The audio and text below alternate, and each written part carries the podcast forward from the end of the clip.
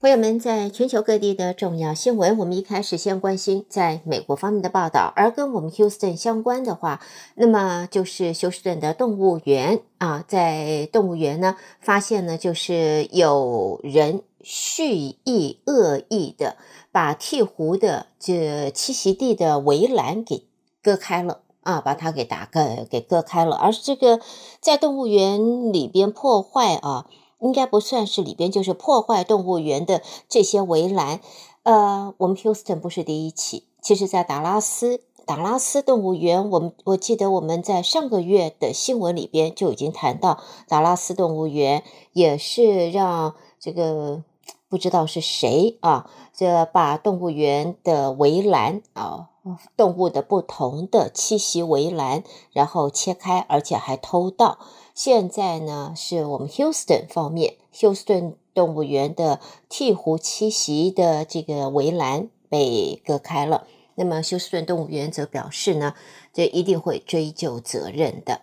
好，下边呢，我们再看美国方面的新闻。来自华盛顿的报道，尽管美国官员说中国侦察气球入侵领空的事件导致现在局势紧张，美国总统拜登还是说美国是不寻求与中国冲突。而媒体则说呢，拜登的言论似乎是在降低紧张局势。这一个。巨大的中国气球侵入美国领空之后，是在四号在美东的外海遭美军战机击落。报道中则说，总统拜登的言论似乎是在寻求缓和这一起戏剧性事件所引发的紧张局势。中国方面则坚坚称这个气球只是进行气象研究，但是美国五角大厦形容这是高科技间谍活动。另外呢，在美国的国防部也在昨天说，先前曾经四度有中国侦察气球飞越美国的上空，经过中国当局可能感到兴趣的地点，但是并没有详细说明这些侦察气球是否飞越了军事基地。国务卿布林肯则说，华府几乎每个小时就能够从四号在美国东岸外海遭击落的中国侦察气球取得更多的资讯。他说，美国将会与国会和全球盟友分享相关的调查结果。NATO 北大西洋公约组织秘书长史托滕伯格和美国国务卿布林肯就中国侦察气球上个礼拜飞越美国领土一事也举行了联合记者会，证实这是一种中国的行为模式，而且有必要意识到中国情报活动的持续性风险。那么，美国督导核武的战略司令部司令科顿也致函美国国会，表示。到二零二二年的十月，中国陆基固定与机动洲际弹道飞弹发射器数量在现在已经超越了美国。而在白宫的新闻秘书尚皮耶则表示呢，中国在全球五大洲运作着一个呃气球舰队。此外，纽约也引述了三名美国官员所言，指出中国现在向全球军事基地发送的就是这一类的。间谍气球。另外呢，在《华盛顿邮报》呃也在这里表示呢，就是中国的这一个气球长期的搜集各国军事据点，台湾、日本都在搜集的对象之内。好，下边我们再看美国督导核武的核战这个战略司令部的司令科顿，他致函美国国会，表示到二零二二年的十月，中国的陆基固定与机动洲际弹道飞弹的发射器数量已经超越美国。参众两院军事委员会的共和党领袖在一份联合声明中说：“这一封信是对美国的一记警钟啊。那么，虽然美国的核武库仍然远超中国，但是中国在核武现代化和能力上的提升，已经引起了议员警惕和美国军事将领方面的注意。”好，接着我们再来看跟乌克兰相关。美国政府在数度军援乌克兰之后，选择拒绝向乌克兰提供战斗机。不过，国务卿布林肯还是没有完全排除援助战机的可能性。那么，布林肯说，在一个过程中的每一步，随着需求的变化，向乌克兰提供的东西也在改变。此外，布林肯在国务院和北约秘书长史托滕伯格一同表示，美国和外国对乌克兰的安全援助不断发展来适应不断变化的冲突，并且说重要的不仅仅是特定武器系统，乌克兰人民能否有效利用也是同样的重要的。好，新闻方面呢，我们在这里看到的就是 Disney 了。娱乐巨头 Disney 在昨天说，为了要省下五十五亿美元成本，让他旗下串流媒体实现获利，为此他要裁员七千人，也是成为艾格在去年底回国担任执行长之后所做出的第一个重大决定。绝对是重大啊！这一波裁员人数约占迪士尼全球员工总数的百分之三点六。艾格在迪士尼公布最新季度的财报之后，对分析师说：“不是轻易做出这个决定，非常尊重赞赞赏全球员工的才华和奉献精神。但是为了要降低成本，并且把权力交还创意高层，迪士尼将会重组为三个部门。”分别为负责电影、电视和串流的娱乐部门、运动频道 ESPN 部门，以及负责迪士尼乐园体验和产品的部门。艾格表示，串流仍然还是迪士尼的优先要务。好，朋友们，我们这个是带给大家在美国方面的重要新闻。收听的是德州中文台，我是胡美健。在美国的新闻之后呢，下边我们将把焦点转到国际新闻方面，请和我一块儿关心。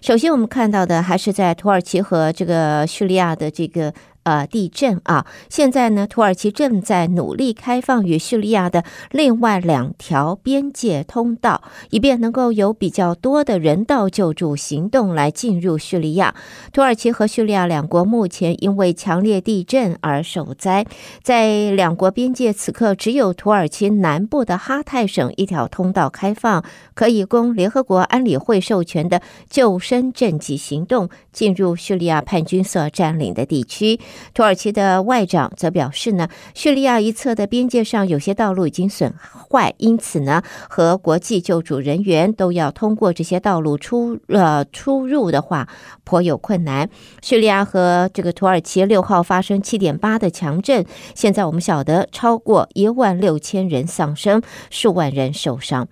那么，在现在强震之后呢，世卫组织也提出了警告：毁灭性的地震之后，土耳其和叙利亚恐怕要面临的是继续要发生的是呃继发性的卫生方面的危机，可能会比地震本身更加的严重。土耳其南部与叙利亚接壤地区，在日前发生七点八的强震，一万六千多条人命损失。世卫组织说，救难人员正在和时间赛跑，全力挽救人命，并且确保幸存者能够在严峻的环境之下存活下来。那么，在现在，世卫也正在安排专家团队和运送医疗物资的班机前往土耳其以及叙利亚。好，下边我们看到呢，土耳其和叙利亚边界的强震，印度展现大国格局，派出了六架次的军机来运送搜救队以及医疗物资。但是呢，在外交现况考量之下，印度选择让军机绕道飞行，避免经过巴基斯坦的上空。在这个。土耳其和叙利亚接壤的强震发生之后，在印度和这个土耳其虽然有外交方面的嫌隙，还是率先主动的承诺声援的南亚国家之一啊。那么，在印度的第一个首梯的搜救队，第二天天还没有亮，就已经带着搜救犬、医疗物资、钻洞机和其他的仪器。搭乘印度空军的运输机前往土耳其，但是呢，因为印度和这个呃，在呃巴基斯坦呢，仍然之间还有纷争，所以这一个呃搜救队就绕过了巴基斯坦上空，到达这到达印度啊，这个土耳其的搜救队就绕过了这边，再到印度去展开搜救。好，关心完了在地震方面的后续的发展，我们来看其他的新闻。先看，这是来自东京的报道。关于在中国高空侦察气球侵入美国领土遭到战机击落的事件。日本政府发言人则在今天透露，去年一月也发现，在九州的西方公海上空有来路不明的气球。日本政府也正在调查是否和美国击落的中国气球有所关联。那么，这是日本自卫队在进行一般的情况情报搜集和警戒监视活动时发现到的气球。那么，松野博一没有说明在当时发现到的气球究竟是什么样的东西，以及后来是如何处理。而在侦察气球引发了美国和中国的紧张，在此呢，越南外交部则在今天说，期盼双方能够继续的对话来解决分歧。此外，越南也没有接获有陌生气球在上空出现的讯息，同时表示越南呃相信越南是有能力可以确保国家的安全。下边我们再看的是澳洲啊，在雪梨的报道，澳洲和中国之间规模七亿五千万澳币的龙虾贸易，经过两年多的非正式禁令之后，可能即将恢复了。澳洲的贸易部长法瑞尔告诉澳洲广播公司，一家未具名的出口商向中国申请执照，没有立即遭到驳回。法瑞尔在日前和中国商务部长王文涛是透过视讯。召开会谈之后，现在同意前往在中国北京访问，展开进一步的会谈。下边呢，我们再看呢，这是法国总统府艾里塞宫宣布，法国总统马克宏和乌克兰总统泽伦斯基在九号早上从巴黎一同搭机前往布鲁塞尔参加欧盟国家元首和政府首长的峰会。泽伦斯基将会在会议中呼吁盟邦提供战斗机。在这一次，泽伦斯基是出人意料的访问欧洲，这是二零二。呃，二二年二月二十四号，俄罗斯挥军乌克兰以来，他的第二次出访。去年十二月，泽伦斯基曾经访问美国华府。下边呢，在这个经济方面呢，看到瑞典中央银行今天决定升息两码，基准利率来到了二零零八年以来最高点。为了对抗两位数的通货膨胀，瑞典央行现在大力升息当中。而在瑞士方面，瑞士信贷银行则在今天公布了二零零八年世界金融危机爆发以来的最大笔年度亏损。这家丑闻缠身的瑞士大银行，并且预期在二零二三年，今年的赤字不会下降，反而会越来越重。好的，朋友们，这是带给大家在我们的国际方面的重要报道。你收听的是德州中文台，我是胡美健。在接下来呢，我们一块儿关心的将会是来自两岸方面的重要新闻。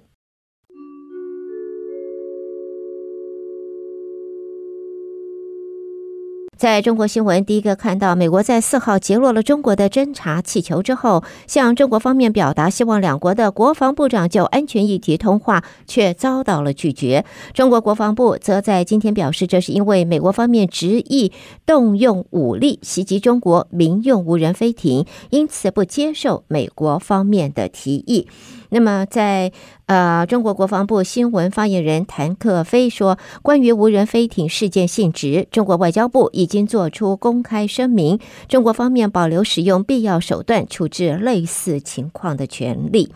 另外呢，在中国商务部长王文涛六号和澳洲贸易部长法瑞尔透过视讯举行了两国三年来第一场贸易部长会议。中国商务部也在今天宣布，王文涛邀请法瑞尔在合适的时间当中访问中国，而法瑞尔已经接受了。对方的邀请，在中国商务部的这个新闻发布会，发言人呃则表示，会谈当中双方讨论了各自关心的贸易、投资议题，也并就进一步拓展新兴领域合作交换了意见。双方一致同意要用好双边经贸交流机制，作为处理双方共同关心问题的重要平台。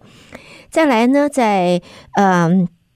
经济环境方面啊，高盛则预计，中国在今年地方的专项债发行额度将会创下新高，达人民币四兆元，年增百分之九点六。也预计呢，这个专项债发行大量前置在上半年，因以来因应经济增长的压力，而未来几年将会在政府的融资中会发挥更为重要的作用。而大家都还记得孟晚舟吧？他曾经被困在加拿大的华为财务长，那么他也即将要在四月一号首次当值华为轮值董事长。近日，孟晚舟频频亮相，也带队走访中国的建材集团和中国华能集团两家中央企业。电子行业媒体维网则指出呢，一年前的二零二二年四月一号，华为创办人任正非的女儿孟晚舟为华为轮值董事长任命。根据华为的制度，公司轮值董事长由每人轮值的这个六个月来担任。至于在两岸方面呢，我们则看到中国大陆国台办主任宋涛在今天在北京会见了到中国访问的中国国民党副主席夏立言一行人。根据报道，宋涛则表达愿意在九二共识、反对台独的共同政治基础上与国民党加强交流。宋涛也欢迎夏立言率团到访，他表示将会继续秉持两家两岸一家亲的理念，尊重、关爱、造福台湾同胞，深化两岸各领域交流合作，促进两岸同胞心灵契合，反对台独的共同政治基础上，那么推携手推动两党关系和两岸关系向前发展。至于跟这个呃香港相关的呢，我们则看到香港的光城者啊七名成员，现在因为违反国安法已经被香港当局起诉了，其中两人在今天各被法院判处入狱五年以及五年三个月，而在。另外呢，看到香港立法禁食猫肉跟狗肉已经超过七十年，但是近日有人以 M 和 G。来作为代号，从大陆走私煮熟的猫狗肉到香港，更在持牌新鲜粮食店出售。香港的这现在已经取香港的这个卧底搜证啊，取得可疑的肉类，现在交由实验室检验，已经证实是猫肉和狗肉了。那么在现在呢，报道说，在现在。已经这个在香港的店铺啊，是违法贩售已经被禁达七十年的猫肉跟狗肉。好的，朋友们，带给大家这是来自中国方面的重要新闻。收听的是德州中文台，我是胡美健。在这个中国新闻之后呢，接下来我们的焦点将要转到台湾方面，由台北的新闻主播接棒，继续为您播报，请和我一同关心。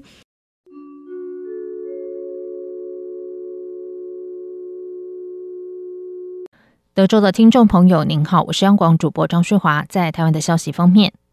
土耳其和叙利亚强震罹难者超过一万六千人。台湾搜救队挺进土国灾区阿德亚曼之后，八号成功救出一名受困女子。紧接着于当地时间八号晚间十一点二十五分，再发现一名受困者，持续救援中。台湾派出两组搜救团队前往土耳其协助救灾。英国广播公司 BBC 在 IG 发文，以台湾搜救队照片为封面，报道中以国家称呼台湾。联合国也正式将台湾搜救队列入官方搜救队网站。土耳其地震灾情惨重，蔡英文总统和副总统赖清德、行政院长陈建仁和副院长郑文灿都分别捐出一个月所得，期盼能尽一份心力，帮助土耳其尽速重建家园。蔡总统今天午间在总统府秘书长林佳龙、外交部亚西及非洲司长贺忠义陪同下，前往驻台北土耳其贸易办事处，代表我国政府及人民向土国驻台代表贝定可表达诚挚关心与慰问，并在哀悼签名簿中以中英文写下“台湾与土耳其同在”。外交部长吴钊燮今天上午亲赴土耳其驻台贸易办事处，代表我国政府和人民再次向土国驻台代表贝定可表达慰问。贝丁可对我国政府第一时间派遣台湾国际搜救队驰援土国的义举，并且提供两百万美元援款，以及台湾民众跟企业组织踊跃捐书的善行，表达由衷感谢。外交部发言人刘永健说：“土耳其驻台代表贝定可代表呢，对于我国政府在第一时间派遣台湾国际搜救队驰援土国的义举，并提供两百万善款。”援助救灾哦，以及台湾民众及企业组织踊跃捐书的善行，也表达由衷的感谢。外交部提醒，土耳其政府为加速救灾工作，宣布南部十省进入紧急状态，为期三个月。因此，再次呼吁旅居当地或正在土耳其商旅的国人，持续提高警觉，以维护自身安全，并注意随时可能发生的余震。另外，慈济基金会也从今天起，携手土耳其驻台北贸易办事处，将台湾民众热心捐赠的物资，包括帐篷、毛毯、保暖衣物等，透过土耳其航空直送到灾区。一名在台湾的土耳其人看到这个景象，深受感动，连忙向家乡的父亲表示：“台湾正在帮助我们。”继续来关心的是，室内口罩禁令再松绑。中流行疫情指挥中心今天宣布，二月二十号起，除了医疗照护机构、公共运输及特殊运具等指定场所仍需强制戴口罩，其他则采建议或自主决定。至于各级学校，则延后到三月六号才实施。指挥官王必胜今天表示，经考量国内疫情逐渐平稳，医疗量能充足，而且已经进行跨部会沟通演绎。经综合评估之后，如疫情持续稳定可控，从二月二十号起实施室内免戴口罩新制，但指定场所包括医疗照护机构和大众运输工具例外。王必胜指出，在指定场所的室内空间仍需按规定全程戴口罩，但是在指定场所若有进行饮食、拍照不适合或无法戴口罩的检查、治疗或活动等，可例外不戴口罩。王必胜表示，在特殊情形下，仍然建议要戴口罩。他说：“那我们分成三个部分，第一个，指定场所是规定，好，也就是说一定要戴。那这个包括医疗照护跟公共运输。那么另外，在特殊的情境之下，好，包括说如果你有这个相关的症状，或者是你是这个年长、免疫低下，或者是人潮聚集。”空气不流通等等的情况之下，我们是建议要戴口罩。第三个情形就是其他其他的各种场所、各种情境，那就由民众自主来决定要不要戴口罩。最新疫情数字方面，今天国内新增两万零五百七十二例 COVID-19 本土病例，比上周同日减少六千两百二十一例，降幅约百分之二十三点二。单日确诊数已经连续六天少于上周同日。另外有三百四十八例境外移入确诊个案中新增四十五例死亡。行政院长陈建仁今天下午接见美台商业协会访问团一行。陈建仁表示，美台商业协会荣誉主席伍佛维兹对促进台美商业关系不遗余力。这次访团成员包含高科技、国防、能源、金融等重量级美国企业，展现美国商业对深化台美经贸交流的支持。陈建仁表示，去年台湾是美国第九大贸易伙伴，美国则是台湾第二大贸易伙伴。台美互为彼此可信任且优先的贸易伙伴，双方政府也透过多项机制洽商，建立全面经贸关系。陈建仁表示，期盼台美可以逐步洽签双边贸易协定和避免双重课税协定。他说。本人相信台美能在衔接各项的机制下，建立更全面的经贸伙伴关系，更希望以此为基础，逐步推动与美签署双边贸易协定，为双方的产业进一步开创台美经贸投资的新业。此外，我政府也曾盼与美尽速签洽签，避免双方双重课税协定。希望贵协会也能够协助向美国政府表达洽签台美 ADTA 的重要性。伍佛维兹致辞时盛赞陈建仁是约翰霍普金斯大学的博士，是知名的公卫学家。他表示，台湾防疫表现优异，却无法参与世界卫生大会。他认为台湾应该与世界分享防疫经验，而美台商业协会非常愿意从旁协助。乌佛维兹也说，区域和平非常重要，不只是对台湾有利，也对中国、美国和世界有利。因为如果台海发生战争，战火并不会只在台湾海峡，而会波及全世界。乌佛维兹表示，避免台海发生战争的关键因素就是台湾的信心，也就是外交贺阻。他支持对台军售，确保台湾得到所需且数量足够的武器。行政院主计总处今天公布一月消费者物价指数 CPI 年增率百分之三点零四，再度突破百分之三的偏高水准，主要是受到食物类上涨百分之五点二七影响，尤其蔬菜受上年天候平稳、低基数影响下大涨百分之二十八点二五，创十七个月来最大涨幅。蛋类及肉类也受饲养成本提高影响，价格分别上涨百分之十五点七四及百分之五点七二。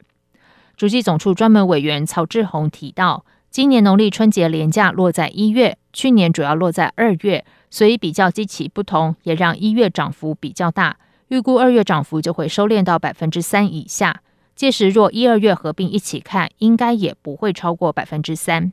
至于近期民众常吃的八方云集、胡须张都调涨售价，曹志宏指出，若观察主计总处三百六十八个查价项目群。可以看出，民众经常消费的项目都有不小的涨幅，这些数据就比较贴近民众感受。他说：“高丽菜上涨百分之五十八点零六，鲑鱼上涨百分之二十三点六四，鸡蛋上涨百分之十六点五六，沙拉油及调理油上涨百分之十四点一七。此外，东西式早点、猪肉、面包、卫生用纸、高比点心以及鲜奶的涨幅也相当显著，因此民众才会对近来物价上涨的感受特别深刻。”值得一提的是，一月房租涨幅百分之二点四四，创三百一十九个月来最大涨幅。曹志宏分析，除了住宅维修费用调涨之外，最近通膨较高，不少房东仰赖房租为生，所以在合约到期后调涨租金。国民党副主席夏立言访中会见中国国台办宋涛，以及可能和中共中央对台工作领导小组副组长王沪宁见面，引发关注。陆委会副主委邱垂正今天表示，夏立言附录相关安排与会见中共高层官员，应该由国民党充分对外说明，以化解民众的不安和疑虑。邱垂正提醒，国民党要重视社会观感与国际视听，不要落入中共统战陷阱，制造台湾内部纷争，破坏台湾内部团结。邱垂正指出，我方反对中共当局对两岸交流片面设置任何政治前提与终局的说法。并要提醒国人，从事交流活动应该遵循政府政策及相关规范，未经授权不得协商涉及公权力事项。关于宋涛日前又提出“九二共识”，邱垂正重申，中共设置的所谓“一个中国”原则的“九二共识”政治前提，是两岸当前对话交流最主要障碍，政府不可能去接受未来会消灭中华民国台湾的前提。两岸关系的根本改善在于中共当局应该尊重两岸现实，并放弃对台强制性作为。以上就是今天的台湾重点新闻，谢谢收听。